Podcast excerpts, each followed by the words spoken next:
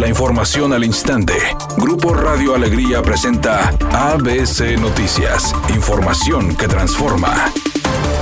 Nuevo León ocupa el quinto lugar en feminicidios de acuerdo a cifras proporcionadas por el gobierno federal. El estado también cerró el 2020 como el tercer lugar nacional con mayor tasa de feminicidios. En la conferencia de prensa matutina, el subsecretario de Seguridad, Ricardo Mejía, resaltó que en diciembre pasado es el mes con el menor número de casos de homicidios. Agregó que la baja de 16 de los 18 delitos de alto impacto en 2020 durante el año pasado se incrementaron las carpetas de investigación de casos de feminicidio en 0.1% al sumar 960 contra 968 del año anterior. Las entidades con mayor registros de este delito son el Estado de México con 151 víctimas, seguido de Veracruz con 87, Jalisco con 68, Ciudad de México con 67, Nuevo León también con 67 y Puebla con 54. En tanto, las carpetas de investigación sobre violencia familiar sumaron 210.158 en 2019 contra las 220.028 acumuladas en 2020, es decir, un crecimiento de 4.7%.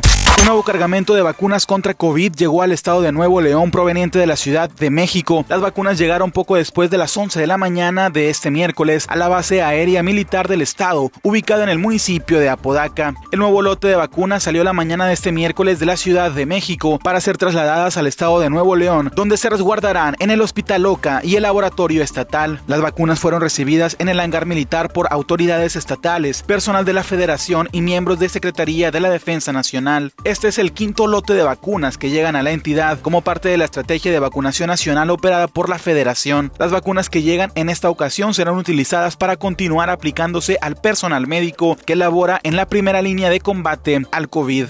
En información internacional, el demócrata Joe Biden se convirtió este miércoles en el presidente número 46 de la historia de Estados Unidos al jurar el cargo en la ceremonia oficial de investidura ante las escalinatas del Capitolio y en medio de grandes medidas de seguridad. En su primer discurso brindado a la nación declaró que la democracia ha prevalecido tras el mandato de su predecesor Donald Trump y definió la jornada como un día de historia y de esperanza. Asimismo hizo un llamado para combatir el extremismo político, el supremacismo blanco y el terrorismo doméstico, que aseguró que derrotará. Reconoció que aún queda mucho para curar las heridas del país y aseguró que pocas veces ha habido momentos en la historia tan difíciles como el actual.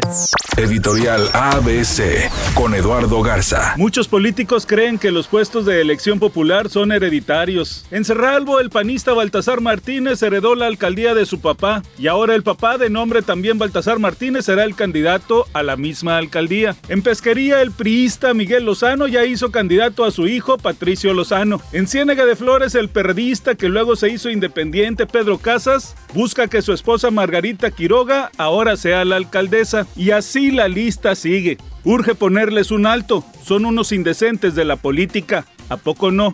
Al menos esa es mi opinión y nada más. Lo que era un secreto a voces finalmente es oficial. La Liga MX anunció que los próximos dos partidos de Rayados serán reprogramados debido al brote de COVID que se presentó en la institución albiazul.